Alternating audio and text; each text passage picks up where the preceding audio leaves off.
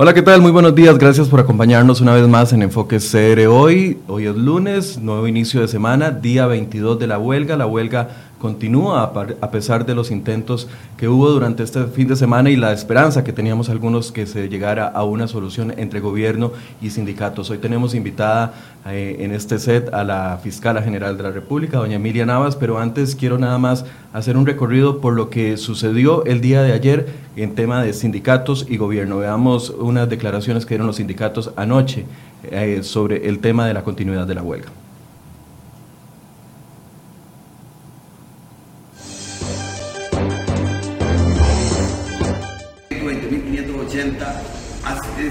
Que la huelga continúa.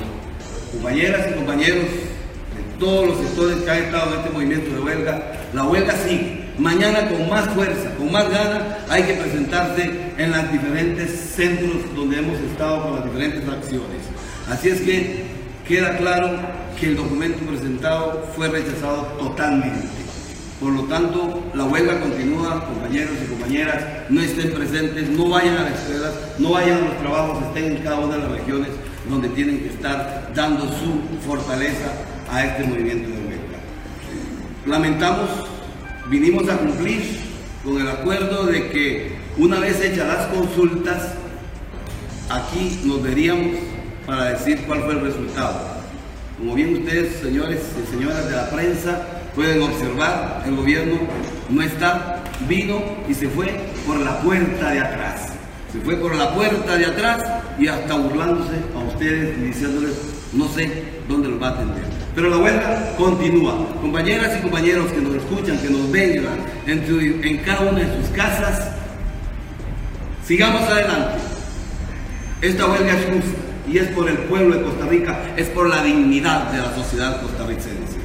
Eh, como ustedes saben, eh, este, esta Unión Sindical y Social Nacional tiene eh, seis vertientes fundamentales.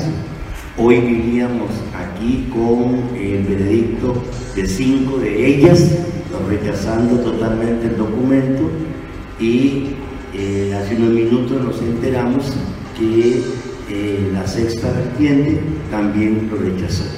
Entonces es eh, total el rechazo de todo el movimiento sindical y social al documento de consulta de los encuentros preliminares.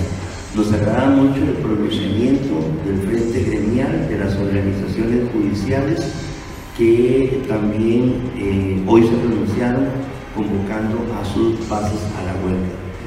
Eh, estamos unidos, estamos unidos, estamos unidos, es muy importante las eh, circunstancias especiales se han superado, este, eh, prácticamente lo que recibimos fue un plantón, como dijo el compañero, el gobierno está huyendo de esta reunión estatal. Muchas gracias. Lo que le debo responder es que ya la fase preliminar de acercamiento ha concluido Ahora lo que corresponde es que a través de la Iglesia Católica, que ha sido el facilitador, convoquen a las partes a la mesa de diálogo con quienes quieran suscribir y el gobierno de la República estará allí una vez nos hagan invitación. Ahí vamos a estar con la mayor disposición, como lo hicimos en esta fase de acercamiento, con más de 100 horas de trabajo y con quienes quieran estar allí trabajando conjuntamente con nosotros, vamos a estar, vamos a trabajar juntos y vamos a buscar soluciones para el país.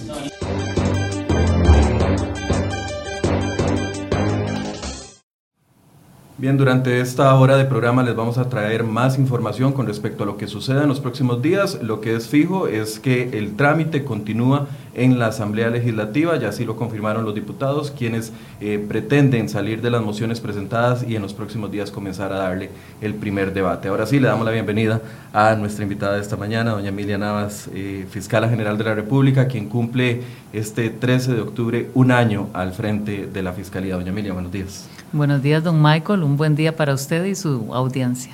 Gracias por acompañarnos. Empiezo con el tema de la huelga. Eh, ¿En el Ministerio Público ha habido afectación con el tema de la huelga o, no, no, ha existido hasta el momento? Bueno, los funcionarios y las funcionarias del Ministerio Público, como servidores públicos, tienen el derecho de unirse a ese movimiento si lo desean. La Fiscalía General lo respeta y lo que estamos haciendo es que en las fiscalías en donde compañeros o compañeras se han unido, nos organizamos para no dejar de atender eh, los asuntos y a los usuarios y a las usuarias. ¿Ha sido un número importante o, un número bajo los, los eh, trabajadores del Ministerio Público que se han unido a este movimiento? Bueno, mm, tomando en cuenta que somos casi 1.600 compañeros y compañeras, es bajo. Es bajo. Bueno, esperamos que todo se solucione en los próximos días y horas. Doña Emilia, cumple usted un año aquí al cargo de la cabeza de la Fiscalía y puede decirnos cómo ha sido este, este primer año eh, de su llegada acá. Bueno, el próximo 13 de octubre eh, cumplo un año de haber sido nombrada primero en forma interina, ya después en marzo de, este año fue que quedé por cuatro años. Eh, fue un gran desafío y sigue siendo un gran desafío estar al frente de la Fiscalía General todos los días. Eh, el nombramiento no se dio en circunstancias que suele darse de normalidad Em, había un momento de crítica, de crisis, de cuestionamiento hacia el Ministerio Público y además al Poder Judicial y eso lo hace diferente. Pero entre todo el equipo hemos em, logrado eh, llegar a este año con resultados positivos. ¿Usted nota un cambio en el, en el Ministerio Público de lo que era septiembre, octubre del año 2017 a lo que está viendo en este momento? Porque ustedes tienen muchísimos años en la Fiscalía, ¿sabe cómo cómo funciona este órgano. Sí, y el cambio es interno y también externo de cómo nos ve el país. ¿Qué tipo, o sea, qué le hace ver esos cambios? ¿Qué, qué situaciones usted nota diferentes? el personal, los compañeros y las compañeras muy comprometidos y comprometidas, trabajando para mejorar el servicio en todas las tareas que tienen en sus manos y como se lo he hecho ver a, los fiscales y a las fiscalas y a, los colaboradores y las colaboradoras, eh, muchos ciudadanos y ciudadanas haciéndonos ver eh, su agradecimiento con que sus casos se estén atendiendo bien, se estén atendiendo rápido, los casos se estén resolviendo y mm, todo en, aras de mejorar el servicio porque la responsabilidad que tenemos en nuestras manos es muy importante. ¿Qué tipo de fiscalía general, qué tipo de ministerio público encontró usted cuando se sentó en esa primera semana en la silla de fiscal general? Bueno, los compañeros y compañeras estaban muy desmotivados, ¿verdad? Eh, no había compromiso, eh, muy tristes de que se cuestionara o se generalizara, eh, se, generalizara que, que todos eh, no cumplían con sus tareas. Eh, porque los problemas que hubo y que en estos momentos están siendo investigados tanto a nivel administrativo como penalmente, son hechos muy puntuales y presuntamente cometidos por un número muy, muy pequeño de funcionarios y funcionarias del Ministerio Público. Entonces, las personas estaban muy desmotivadas de que se generalizara o se invisibilizara por estos hechos muy puntuales em, la tarea tan importante que todos y todas estaban haciendo. Cuando usted llega, eh, ya teníamos alrededor de unos dos o tres meses de fuertes cuestionamientos al ex fiscal general, don Jorge Chavarría, teníamos eh, fuertes cuestionamientos contra la fiscal subrogante, eh, existía un clima que no lograba diferenciar las relaciones eh, profesionales que tiene que tener un fiscal o los fiscales a la cabeza de la investigación de las relaciones personales que había con otros miembros de los supremos poderes. Ese, eso es lo que afectaba el ambiente laboral en ese momento. Claro que sí, todos esos cuestionamientos afectan, em, entristecen y mm, hacen que las personas no se sientan orgullosas de trabajar en esta institución tan importante para la democracia del país pero ahora con el ejemplo desde eh, la jerarquía, desde la Fiscalía General, de trabajo, de compromiso, de responsabilidad y de probidad, pues todos y todas están trabajando de la misma manera y contentos de que el servicio se está mejorando y contentos y contentas de los resultados que ya se están viendo. ¿Cuáles han sido los principales cambios que usted ha implementado? O sea, ¿cuáles, cuáles fueron las metas? Porque me imagino que en una posición como la suya, uno establece eh, metas a corto, mediano y largo plazo. para una institución como esta. ¿Cuáles eran las metas de, ingreso que usted eh, se propuso junto con su equipo?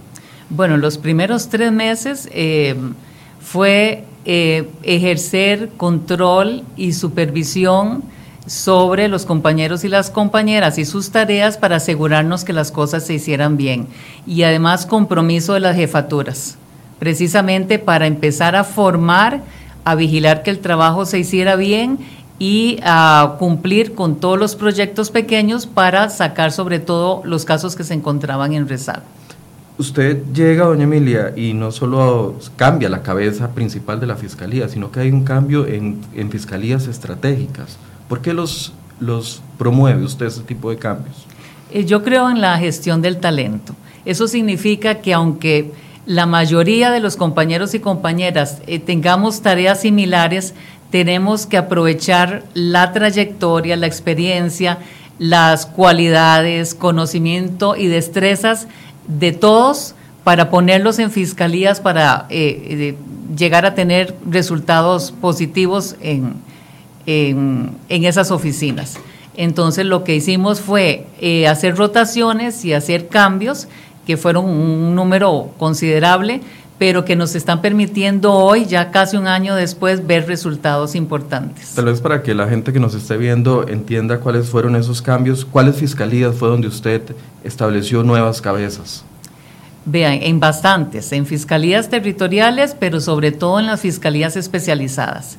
Em, la primera, la Fiscalía de Probidad, Transparencia y Anticorrupción, está en manos de una persona eh, muy proba, muy correcta, muy responsable, eh, que asumió la tarea de reabrir casos en investigación, tramitarlos, estudiarlos con responsabilidad y empezar a resolverlos. Esta es la que investiga eh, Los supuestos delitos de corrupción. Sí, y además no solo lo está haciendo en la capital como se hacía anteriormente, sino que tiene a cargo todos los hechos de corrupción que están siendo investigados en todo el territorio del país.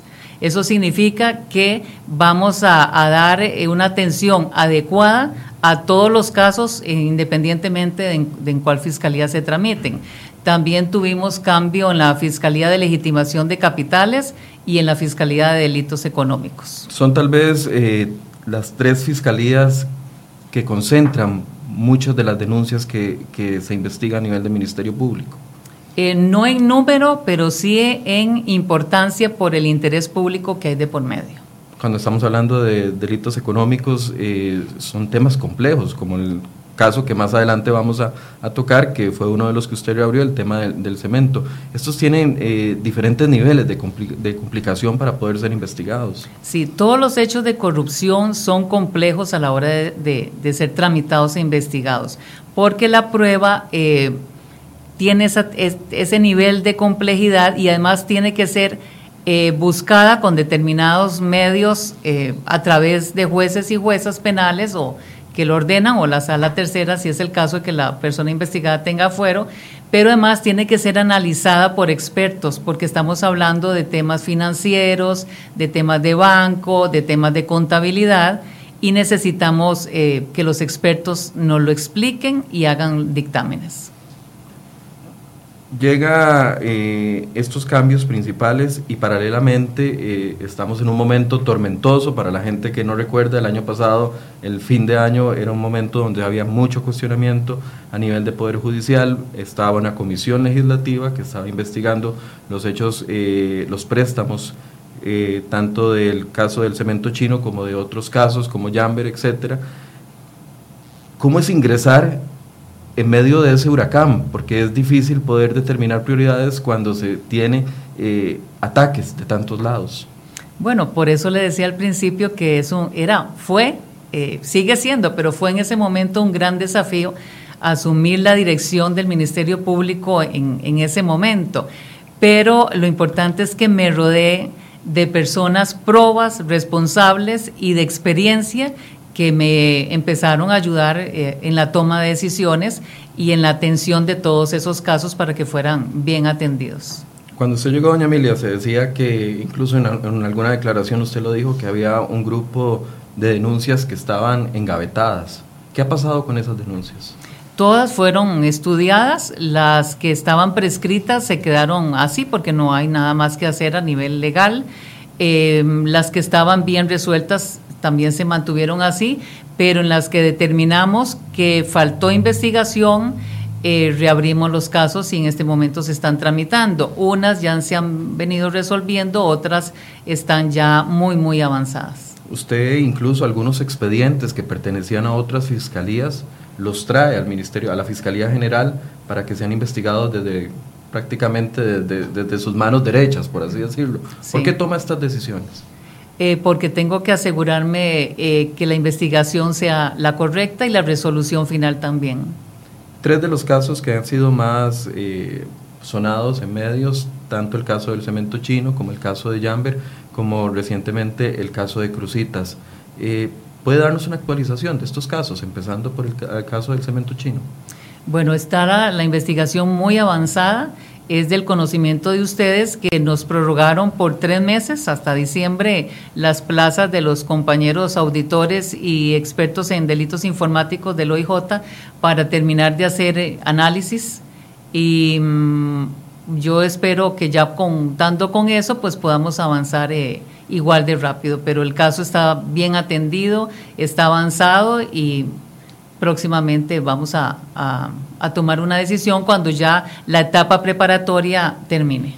Muchas, tal vez algunas, algunas personas dicen, bueno, es que ya ha pasado un año, no han hecho nada, que, porque vemos que no, no sucede, han salido las personas, algunos interpretan incluso que las personas que están en prisión preventiva y que han salido eh, es una mala señal para la investigación. Tal vez cómo explicarle a la gente cuáles son los diferentes procesos que requiere un caso de este nivel de complejidad.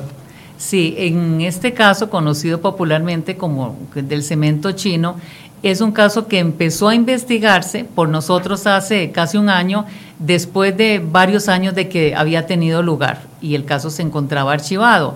Eh, corrimos para eh, traer la prueba que consideramos que era importante y analizarla y seguir tomando decisiones. En estos casos de corrupción tan complejos y cuya complejidad vamos determinando todos los días porque vamos viendo, eh, gracias a, los, a la evidencia que vamos trayendo al proceso, que es muy complejo, eh, toma su tiempo. La, el examen de la evidencia también toma su tiempo, como se lo explicaba, y la resolución también. Aquí lo importante es que nunca se ha detenido ni un solo día a la semana el, trabajo en ese caso. Eh, y el equipo sigue completo.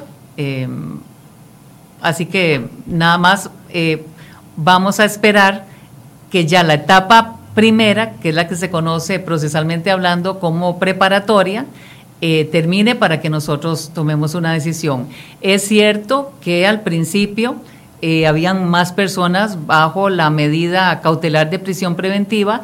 Eh, de ese grupo de fiscales que está trabajando el caso, hay unos que se dedicaron precisamente a, esa, a esos aspectos y han sido los tribunales de justicia los que han decidido que los imputados pueden em, estar eh, durante el proceso y sobre todo la primera etapa en libertad o con arresto domiciliario o usando eh, control con brazalete sin necesidad de estar en prisión preventiva. Entonces, nosotros la decisión final, independientemente en las oportunidades en que recurrimos o apelamos la, el cambio de medida o no, eh, la respetamos porque ya fue la, decisión final de los jueces y las juezas. Pero eh, hemos ido de la mano con ambas situaciones el, el grupo de fiscales, viéndolo de las medidas cautelares y viendo la prueba que hemos venido trayendo y estamos analizando. Al final de esta etapa preparatoria, tal vez para algunas de las personas que nos están viendo y no entienden cuál es el proceso, ahí esa decisión puede ser de cualquier tipo, presentar una acusación o, no presentar una acusación. Puede ser eh, tres resultados. Em, desestimación, solicitud de sobreseimiento definitivo o, o presentar una acusación pero em, los sospechosos y los imputados son bastantes, entonces puede ser que para cualquiera de ellos y de ellas sea cualquiera de esas tres posibilidades. Eso es otra cosa que le iba a preguntar. Ujú. Esto se ha investigado como un caso, incluso recuerdo que las medidas de, de solicitud de, de medidas cautelares, las audiencias, perdón, de solicitud de medidas cautelares, incluso hubo una etapa en la que se hacía todos en conjunto. Sí. Pero a la hora de establecer responsabilidades o de tomar decisiones de que si esto se lleva a una acusación y a esta otra persona no, y a esta sí, ahí sí se, se va a actuar individualizado, por así decirse. Así tiene que hacerse. Ese caso tiene varios expedientes, todos tramitados por el mismo eh, equipo de, de fiscales y fiscalas. En el momento en que se termine la investigación con cada una de las personas sospechosas o imputadas, entonces se toma la decisión. Y eh, sobre determinados hechos se va a hacer en forma conjunta. Es que el caso es muy, muy complejo. ¿Se puede extender más, más de, de un año de investigación? Es posible, sí es posible, porque imagínese que nosotros estamos esperando los dictámenes de los compañeros del OIJ que le mencionaba, que tienen eh, hasta diciembre una prórroga de su nombramiento para que colaboren con nosotros. Ya para diciembre sería un año y dos meses, pero nosotros estamos trabajando para que la resolución no tome mucho tiempo. ¿Qué pasa con el caso de Jamber? El caso de Jamber está también muy bien atendido, eh, está avanzado y seguimos trabajando y ese está en la Fiscalía de Delitos Económicos. Ese no está en el Ministerio Público. En, la, Fiscalía General, no, lo tienen las compañeras que trabajan en la Fiscalía de Delitos Económicos. ¿Ese es de menor complejidad o es No, igual de complejo? Es igual de complejo, sí. Ahora, eh, recientemente el caso de Crucitas, eh, ustedes toman una decisión, ¿cuál es? Cuando se termina la investigación, analizamos la prueba y determinamos que se cuenta con elementos de juicio suficientes para arribar a la probabilidad de que el hecho se cometió, son dos hechos, dos eh, delitos de prevaricato, de que eh, la persona que fue acusada es el responsable y por eso pedimos que fuera remitido a juicio. Recordando aquí, estábamos hablando del exministro de don Oscar Arias y de don Oscar Arias. Ahí es donde ustedes toman una decisión de que, de tienen que ir por ambas partes. Sí, la primera parte, la del exministro, ya estaba acusada. Tiene audiencia preliminar el próximo año. Nosotros tomamos la decisión con respecto al señor Arias Sánchez. Ahora, eh, mucha gente se preguntará, ¿esto pasó hace tanto tiempo? ¿Existe algún riesgo de que esté vencido el plazo para poder hacer eh, un proceso completo o, ya se subsanó a la hora de presentar la acusación? Sí, eh, cuando nosotros estudiamos todos esos casos grandes que estaban archivados o detenidos, ¿verdad? Lo primero que analizamos es ver si la acción penal estaba prescrita, porque no tiene sentido reabrir una causa o investigar si no hay posibilidad de tomar una decisión. En este caso, esa fue la lo primero que revisé yo en conjunto con mi equipo de trabajo y determinamos que los hechos no estaban prescritos. Entonces, eh, abrimos la investigación, vimos que la prueba eh, era suficiente para imputar los hechos, por eso fue que se recibió la declaración indagatoria del señor Arias Sánchez. Tramitamos el, el caso, trajimos prueba y con vista también en la que ya existía, decidimos formular la acusación porque estamos convencidos de que eso es lo que procede. Estos eh, casos, al ser tan mediáticos, eh, obviamente obtienen mucho la atención eh, del público y también de los medios de comunicación, de nosotros los medios de comunicación. Eh, ¿Existen otros casos importantes que fueron reabiertos y que tal vez no están dentro del ojo público? Eh, Por ejemplo, algu- algunas personas nos preguntaban acá en, en los comentarios qué pasó con el tema de los ciclistas, por ejemplo, aquellos ciclistas que fueron atropellados eh, en, Sí, en el sector caso de Curriabat. O sea, la gente tiene un, concepto de que los de que los casos se, se manejan mucho en una, en una en un tiempo, pero después no se sabe qué sucede con ellos. Sí, es cierto que tal vez a, a nivel de prensa no se les da seguimiento, pero eh, la decisión de la Fiscalía General es que hay muchos casos importantes que no necesariamente son de corrupción. Por ejemplo, ese que usted menciona del homicidio culposo, ese caso ya se acusó. Ya se acusó. Sí, señor. Doña Emilia, eh, ¿cómo se puede evaluar el trabajo de un, de un ministerio público a nivel general? Porque es muy complicado. Algunos casos eh, la investigación lleva a la acusación, otros casos la investigación lleva, como usted bien decía, a la desestimación. Eh, obviamente siempre va a haber gente descontenta y gente contenta con los procesos que se hacen. ¿Cómo, ¿Cómo analiza usted la evaluación que se tiene que hacer del ministerio que usted dirige? Es comprensible que una de las partes involucradas en cualquier proceso de investigación, sencillo o complejo, eh, no se sienta cómoda con la decisión si no le favorece. La ley da posibilidades para que las personas eh, que mm, sus casos han sido desestimados o se ha solicitado un sobrecimiento, interpongan una querella particular y sigan adelante solos sin que el Ministerio Público vaya a la par. Eh, lo importante aquí es que cualquier solicitud que se haga, sobre todo de sobrecimiento o de desestimación, esté bien fundamentada y que cualquier persona que la analice, que sea parte del proceso, porque son las únicas que pueden tener acceso al, expediente, evalúe eh, el resultado. Nosotros em, en forma conjunta sabemos que tenemos que ser valientes, no solo para investigar hechos de corrupción, sino también para solicitar la desestimación cuando no procede una investigación o cuando los hechos que se denunciaron son atípicos. Pero en estos casos lo que estamos haciendo, y lo hemos venido haciendo este año, es fundamentando correctamente y ampliamente porque consideramos que el caso debe desestimarse. Hablemos de los grandes retos que tiene la Fiscalía. Uno de ellos es el tema de la carrera fiscal. Explíquenos qué es la carrera fiscal y por qué es necesaria. Eh, ese fue uno de los proyectos que yo quise trabajar recién eh, iniciando en la Fiscalía General porque una ley de carrera fiscal asegura que las personas que forman parte de la institución van a tener idoneidad funcional e idoneidad eh, ética. Eso significa que van a entrar al Ministerio Público después de un proceso de selección y de preparación pero además se va a tomar en cuenta no su amistad o su compromiso o su relación con cualquier persona que tenga la posibilidad de nombrarlos, sino sus destrezas, sus habilidades, su experiencia, em, su conocimiento y su trayectoria limpia.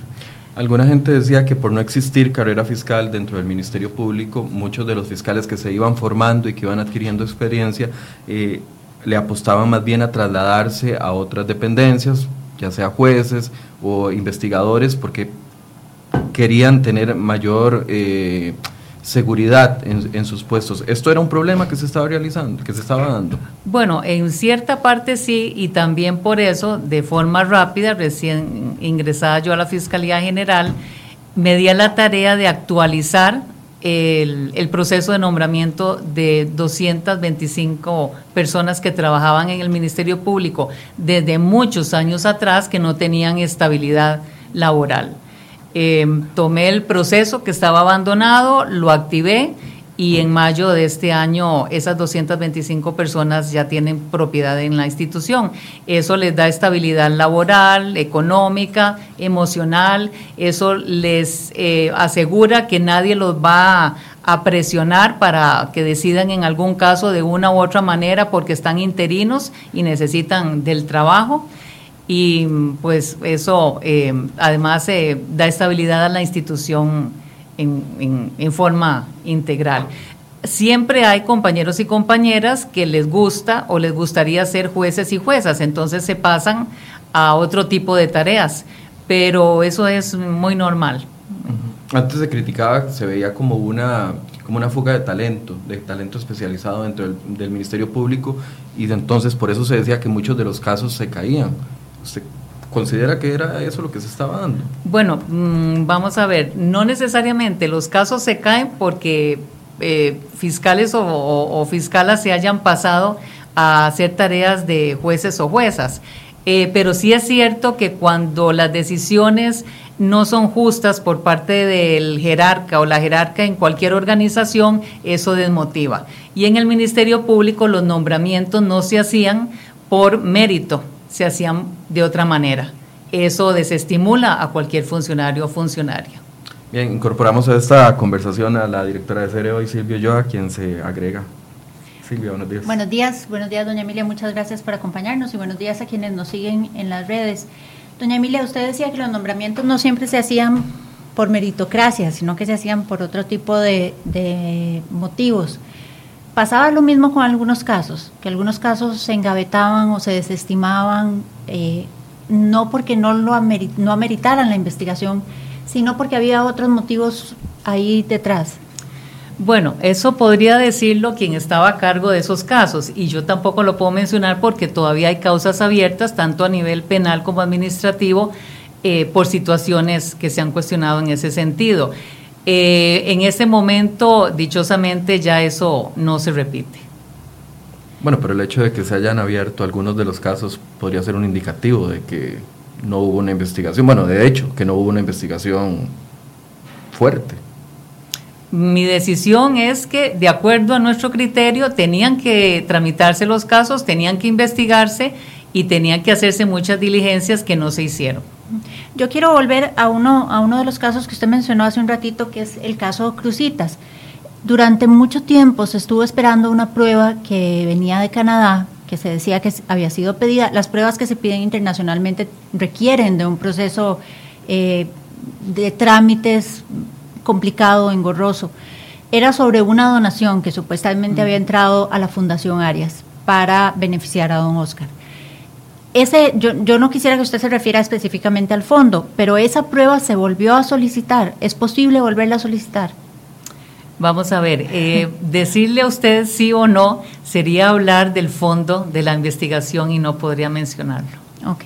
Okay. Es, es, es, complicado porque uno, yo sé que para usted es complicado porque tiene ciertas restricciones y uno, uno siempre quiere saber más, ¿verdad? Específicamente sobre, sobre casos que han estado varados durante mucho tiempo y que han provocado una ebullición social que en parte ha venido a alimentar la huelga que tenemos hoy y el descontento que tenemos hoy a nivel general. Yo creo que hay una gran esperanza en la, en la población y no sé si, si Michael lo ha sentido igual a lo largo de este mes que tenemos de hacer enfoques, eh, los comentarios que recibimos en las redes por lo general son, son cortopunzantes en su mayoría. En el caso suyo, la mayoría son mensajes de gente muy esperanzada con, con, su participación y su inclusión dentro del Ministerio Público. Y gente que tiene grandes expectativas y grandes esperanzas de que usted le devuelva la transparencia a todos los procesos judiciales que han estado orados durante tanto tiempo. ¿Qué les puede decir usted? Bueno, exactamente eso que estamos trabajando con probidad, con mucha transparencia y con mucha responsabilidad. Eso es eh, fácil hacerlo cuando esa es la forma de trabajo de uno. Es difícil eh, porque eh, estamos luchando contra situaciones que se han cuestionado no solo fuera de la institución, sino dentro, y a veces hay un poco de incomodidad, pero eh, hay que tomar decisiones, hay que hacerlo por la institución, por los casos, por el país, y los compañeros y compañeras que trabajan de la mano conmigo y yo lo estamos haciendo y así va a seguir siendo. En el caso del cemento chino, ¿faltarán personas por llamar al expediente, de unirse a la causa? Viera que tampoco puedo decirle por eso, pero sí le digo que por eso le decía a don Michael que hay imputados y hay sospechosos, porque todavía estamos investigando. Entonces, eh, su condición puede o no variar eh, dependiendo de los resultados de las diligencias de investigación que estamos esperando. Eso también puede variar el número de personas o reducirse o ampliarse o mantenerse, cualquiera de las opciones. ¿Cuánto era el riesgo de que hubiera desaparecido prueba ahí, en ese caso? Vea qué difícil decirlo porque si yo no conozco lo que había, eh, no puedo decir que, que, lo se perdió. Sí, cuando la evidencia se, se pierde por muchas razones, en cualquier caso, en cualquier tipo de delito, eh, no hay forma de decir se perdió. Lógicamente, eh, es mucho mejor investigar los hechos apenas se conocen o se denuncian que varios años después, en cualquier tipo de caso. ¿Ha encontrado usted mucha resistencia, doña Emilia, dentro del, Ministerio Público? Resistencia a su condición de mujer, resistencia a su condición de figura nueva en una posición de poder. Vamos a ver, en mi condición de mujer no no puedo decir que haya existido, que exista el más mínimo indicio de incomodidad por parte de compañeros o compañeras. Eh, hay un poco de incomodidad, pero es muy puntual y muy poquita porque tengo compañeros y compañeras que están siendo sometidas y sometidos a eh, investigaciones tanto en el ámbito disciplinario como en el ámbito penal.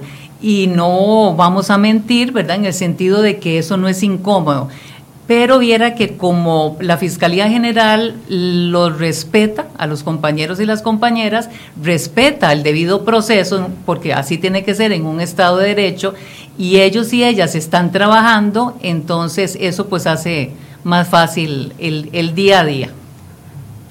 Doña Emilia, eh, hablábamos de la carrera fiscal y también hablábamos de que es necesario tener mejores herramientas eh, jurídicas para poder investigar algunos tipos de delitos. En este país llevamos hablando, creo que desde el 2014, del tema de extinción de dominio y todavía no se ha dado el paso. ¿En qué beneficiaría o ayudaría a las investigaciones la aprobación de una ley como esta?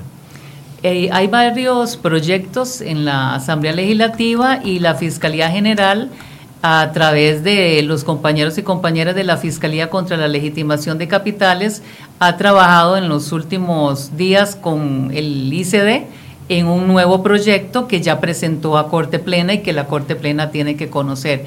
Es una herramienta indispensable para la lucha contra el crimen organizado. ¿Por qué?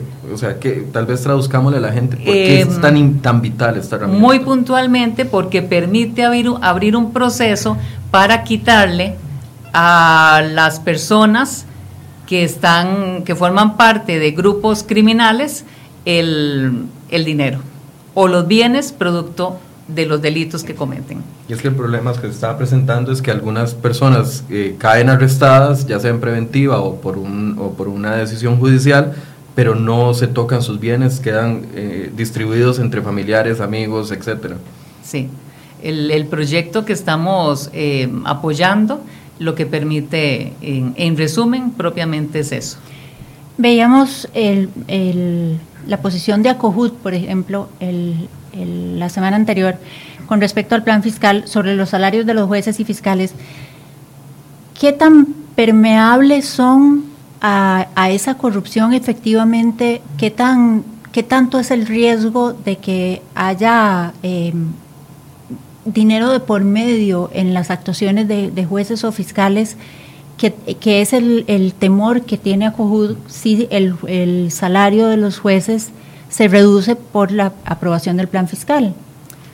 Mi criterio es que no importa cuál es su salario, usted no debe ceder nunca a la corrupción.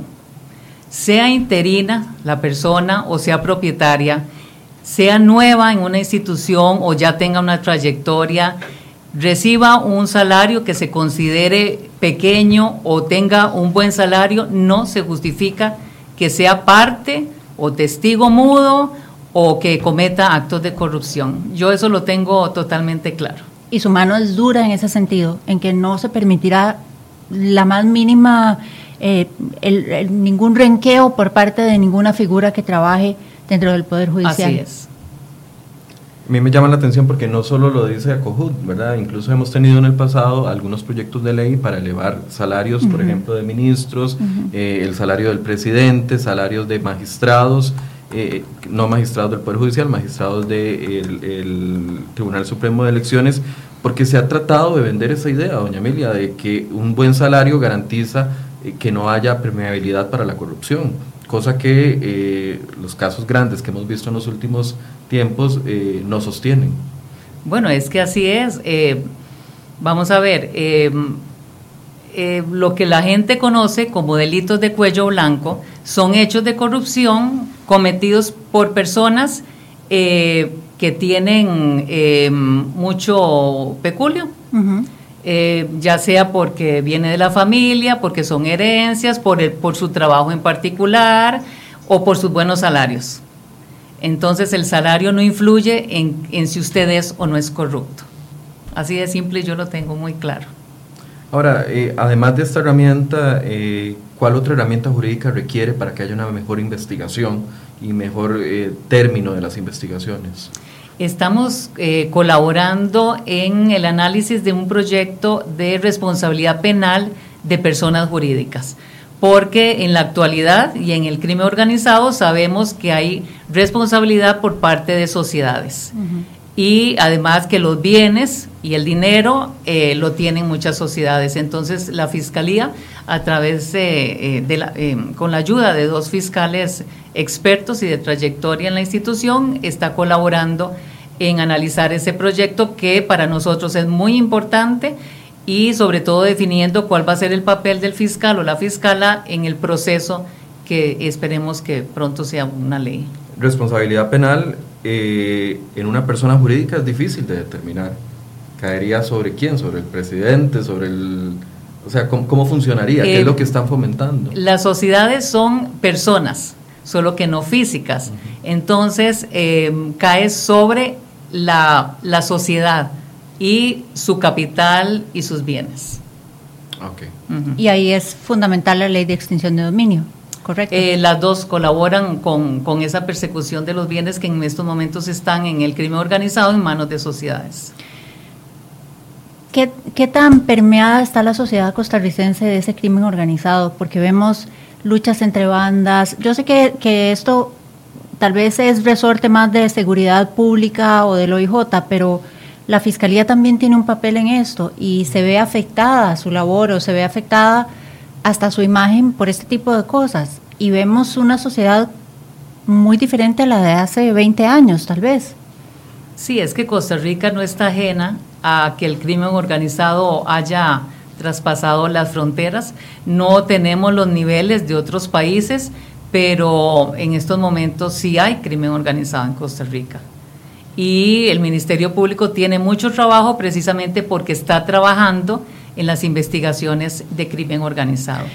¿Y ve uno una mejor coordinación eh, desde que usted asume el Ministerio Público junto con el OIJ y el Ministerio de Seguridad o es una percepción mía? No, yo creo en la dirección funcional, que es el trabajo de la mano con las policías. Y eh, tanto en forma preventiva porque si el Ministerio Público hace bien su trabajo, colateralmente colabora mandando un mensaje de que no vamos a tolerar cierto tipo de delincuencia. Entonces, preventivamente colaboramos en ese sentido. Pero también de la mano con el OIJ, don Walter Espinosa es un, fue fiscal, es una persona muy experimentada y además también consciente de que no puede trabajar el OIJ.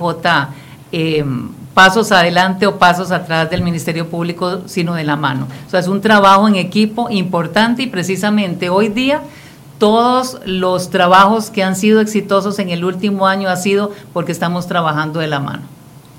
Pregunta aquí un don Luca Lupey, si usted ha descubierto sobornos a políticos en cualquier ámbito.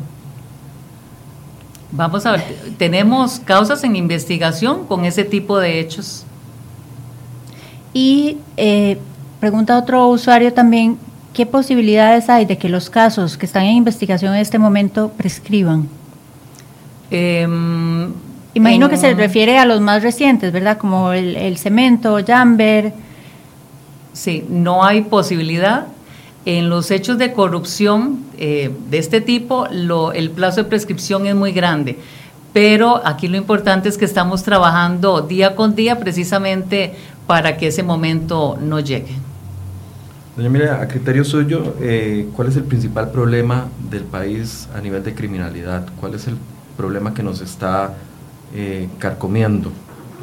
Bueno, muchos pensaríamos que es el tema de corrupción, pero eh, no sé si ese es el dato más fuerte que tienen ustedes a nivel de investigación.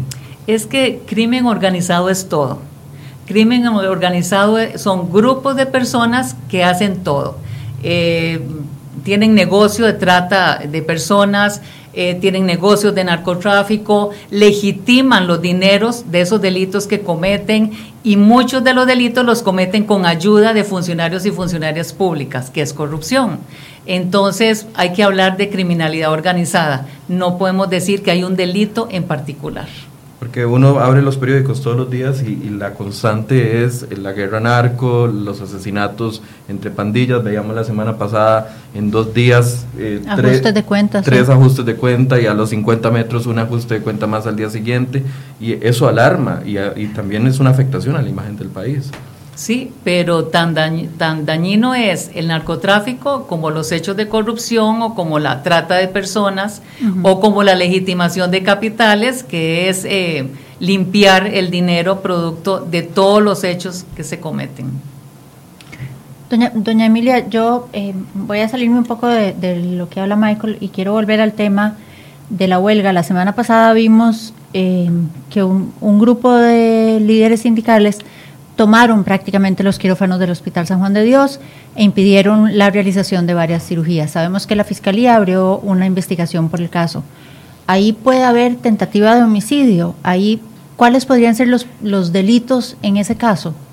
Bueno, em, en este caso, como en el resto de denuncias que se han puesto o asuntos que hemos abierto de oficio, lo que estamos haciendo es analizando los hechos, pero primero que todo, eh, trayendo la prueba primaria que nos dé la información base para investigar.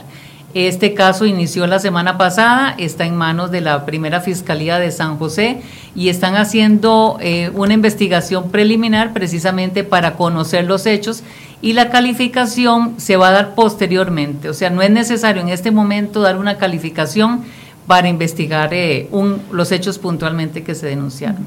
Y en el caso, por ejemplo, de la cirugía, eh, el problema de la cirugía que tuvo Maricruz Leiva, que muchísimas otras personas pasan por lo mismo y a veces no denuncian o no van adelante con el proceso.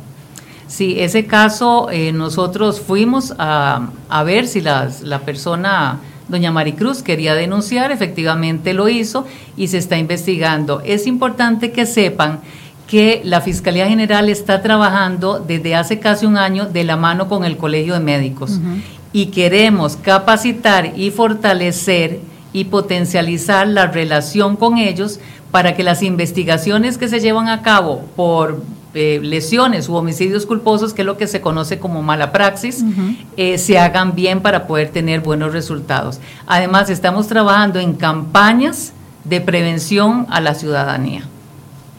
Usted, em, ¿cómo, ¿cómo debe proceder una persona en un caso de estos? Porque muchas veces la gente no lo sabe. Sí.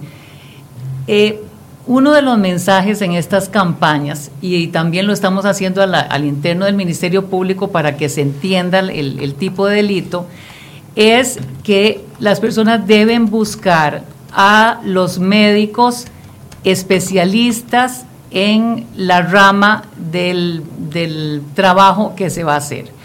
Existen muchos, muchas personas que hacen trabajos de cirugía plástica sin tener los estudios y la capacitación. Entonces, el mensaje que hemos venido dando a través de, varias campañas que se han hecho eh, con la página eh, de las redes sociales del Ministerio Público, los programas de radio que tiene la Fiscalía General y otros medios del Ministerio de Salud y del Colegio de Médicos es que si van a hacerse algún trabajo de cirugía plástica o cirugía estética, que vayan donde una o un médico especialista y no busquen em, oficinas donde hay personas que por montos muy, muy bajos y sin ninguna condición de seguridad les ofrecen y les hacen los trabajos porque su vida se pone en riesgo. Entonces aquí lo que tienen que hacer es buscar a una persona, a un médico una médico especialista en la rama. Usted hablaba de que están trabajando muy de la mano con los médicos para que estas, estas denuncias o estos procesos se lleven bien y se lleven a cabo eh, lo más limpios posible. Sí. A veces uno escucha que hay ciertos casos que se caen porque la recolección de la prueba estuvo mal, porque se planteó mal la denuncia. ¿Cómo están trabajando en ese sentido para que eso no suceda? Bueno, precisamente estamos capacitando a los fiscales y a las fiscalas desde hace casi un año y en los próximos días vamos a tener un foro nuevo que se va a incluir un número mayor de fiscales y fiscalas para que entiendan el delito y para que sepan cómo se puede probar la, la, mala praxis. Y lo, el Colegio de Médicos nos está colaborando. Y en otros casos que no sean específicamente con el Colegio de Médicos, pero otro tipo de casos que uno escucha, bueno, es que se cayó porque eh, se planteó mal el, tema, se recolectó mal la prueba, se llevó a, mm, eh, hubo errores en el proceso de investigación. es que la capacitación es integral. Exactamente, y les estamos diciendo cuál es la prueba útil y pertinente para demostrar o descartar la mala praxis. Yo quisiera poner sobre la mesa otro de los temas que preocupa a mucha gente y es el tema de los beneficios carcelarios. Hemos, eh, sabemos que en este país llevar a una persona desde el proceso de investigación hasta una condenatoria por un delito es un proceso largo, complicado, doloroso para las víctimas y mucha gente no está de acuerdo en que después de un periodo reciban un beneficio carcelario, como lo, ya sea que venga del, del Ministerio de Justicia o que venga por un juzgado. ¿Cómo analiza usted este tema siendo uno de las protagonistas del proceso de investigativo y, que lleva hasta las últimas consecuencias. Somos muy flexibles con los temas de beneficios carcelarios como país. Bueno, em, lo que sucede es que hubo unas reformas eh, a la ley que permiten ese tipo de beneficios, pero la Fiscalía General está eh, girando políticas eh, internas muy particulares para que los fiscales y las fiscalas vayan más allá y se involucren eh, de la sentencia final.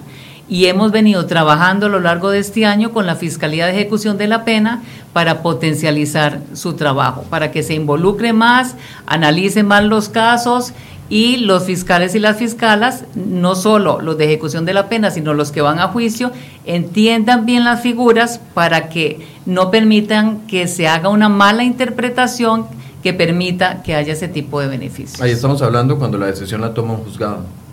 Eh, juzgado, de ejecución de la, pena, o, el mismo tribunal de juicio. Cuando el beneficio viene del Instituto de la Criminalidad, del Ministerio de Justicia, ¿hay algo que pueda hacer el Ministerio Público para poner su posición con respecto a ese caso, porque el, tema de las golondrinas ha sido un tema eh, muy recurrente en los últimos años y constantemente vemos que existe, aunque las estadísticas eh, presentadas algunas veces dicen lo contrario, en la práctica, en la calle, se ve que muchos de los delitos los cometen personas que ya han pasado una, dos, tres y cinco veces por, por un proceso penal. Entonces, ¿cómo poder darle seguridad jurídica a las personas que son víctimas en este caso, en estos casos. Nosotros lo que estamos haciendo es pidiéndole a los fiscales y a las fiscalas encargadas de ese de ese etapa del proceso que vigilen que los requisitos y los presupuestos se den y que no sean mal, mal interpretados para que las decisiones sean las correctas. O sea, se ha dado Pero hay reformas de ley que no favorecen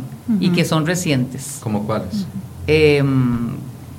Está el, proyecto de justicia restaurativa, por ejemplo. Bueno, e, eso es aparte. Eso es Eso, es otra cosa que, que, además nosotros estamos esperando la oportunidad para que se conozcan las reformas al proyecto que acaba de ser eh, eh, aprobado que se aprobó pese a la protesta del Ministerio Público, porque ese proyecto que hoy es ley atenta contra la independencia del Ministerio Público, toma, toma presupuesto el Ministerio Público para el tratamiento y atención de las víctimas y además somete a víctimas de violencia a, medidas alternas. Y eso por ley y por convenios internacionales está prohibido. Por cierto, si no me equivoco, a final de esta semana o principios de la otra voy a ir a la Asamblea Legislativa nuevamente a insistir para que la reforma eh, que estamos proponiendo a esa ley recién aprobada sea eh, un hecho uno, uno aquí entra en un campo escabroso porque cada vez que uno trata de tocar el tema de mayor rigidez para eh, las personas que han sido condenadas por algún tipo de delito, saltan de inmediato el tema de los derechos humanos como si fuera una competencia eh, pareja entre ambos, la comisión del delito y el derecho humano. ¿Cómo lo, cómo lo analiza usted? Porque es muy complicado para la gente entender que una persona que cometió un delito a los 3, 4 años eh, ande libre como si nada hubiese sucedido. ¿Cómo, cómo lo analiza usted eh, objetivamente? Siempre hay que respetar los derechos humanos, eso ya es eh, establecido por la Constitución y nosotros en la Fiscalía General lo respetamos y consideramos que debe ser así. Son asuntos de legalidad. Las leyes permiten o no permiten hacer, eh, tomar ciertas decisiones y, esos son asuntos de eh, ya establecidos por ley que, hay que respetar. Em, las penas en Costa Rica son muy altas y subirlas más no necesariamente le asegura a usted que los delitos se van a reducir. pero eh, lo que hay que hacer es analizar bien el caso y si se cuenta con los presupuestos y los requisitos, dar el beneficio y si no se cuenta con esos presupuestos, no hacer una mala interpretación para otorgarlo. Voy a hacer una, breve interrupción aquí porque eh, creo que es importante informarle a la gente que la zona de Avenida Segunda y el barrio chino están prácticamente cerrados. Hay un movimiento de agremiados a la NEP que se dirige al Ministerio de Trabajo y Seguridad Social y van, van caminando lentamente. El, paso por la zona es prácticamente imposible. Entonces, si pueden evitar transitar por ahí, háganlo porque eh, continúan los sindicatos en su movimiento de huelga y hay gran congestionamiento vial en la zona. Perdón. Sí, doña Miria, eh, se nos va acabando el tiempo. ¿Cuáles son eh, hablábamos al principio de expectativas a, corto plazo, ya usted nos las explicó, cuáles son las expectativas a mediano y largo plazo, entendiendo de que usted está nombrada por estos cuatro años. ¿Hacia dónde quiere llevar usted el Ministerio Público? Bueno, hace poco eh, mm, establecimos el plan estratégico del Ministerio Público, que además forma parte del del Poder Judicial. Tuvimos una participación muy activa con fiscales y fiscalas de experiencia y comprometidos con la institución y fijamos la ruta del Ministerio Público para dentro de cuatro años. Y estamos trabajando en muchas cosas. Eh, una de ellas es la evaluación del desempeño de los compañeros y las compañeras, todo en aras de buscar la mejora continua. Eh, proyectos de capacitación muy importantes porque sabemos que hay un grupo considerable de, de fiscalas y fiscales muy nuevos que necesitan ser formados. Estamos eh, empoderando a las jefaturas en el Ministerio Público. Eh, estamos colaborando y participando con, todo lo que tiene que ser proyectos de ley. tenemos muchos, muchos planes de trabajo, pero ya definidos con esa ruta de, de aquí a cuatro años. ¿Debe continuar el Ministerio Público dentro del Poder Judicial? Porque somos de los pocos países que tenemos a un Ministerio Público tan dependiente del Poder Judicial. Sí, actualmente el Ministerio Público es independiente a nivel funcional, dependiente a nivel presupuestario. Y no solo eh, otras personas deciden cuánto el presupuesto nos toca, sino que además tenemos que estar pidiendo permiso para poder ejecutarlo, eh, con, de acuerdo a los planes de trabajo que tenemos, que lógicamente sería mucho más sencillo para la institución si pudiéramos ejecutarlo sin tener que estarle pidiendo permiso a la Corte. Eh, yo creo que no es necesario eh, que el Ministerio Público salga del Poder Judicial para que pueda hacer bien su trabajo. Y no creo que sea el momento histórico eh, actualmente como para que esa discusión se dé, porque tiene que haber una reforma constitucional.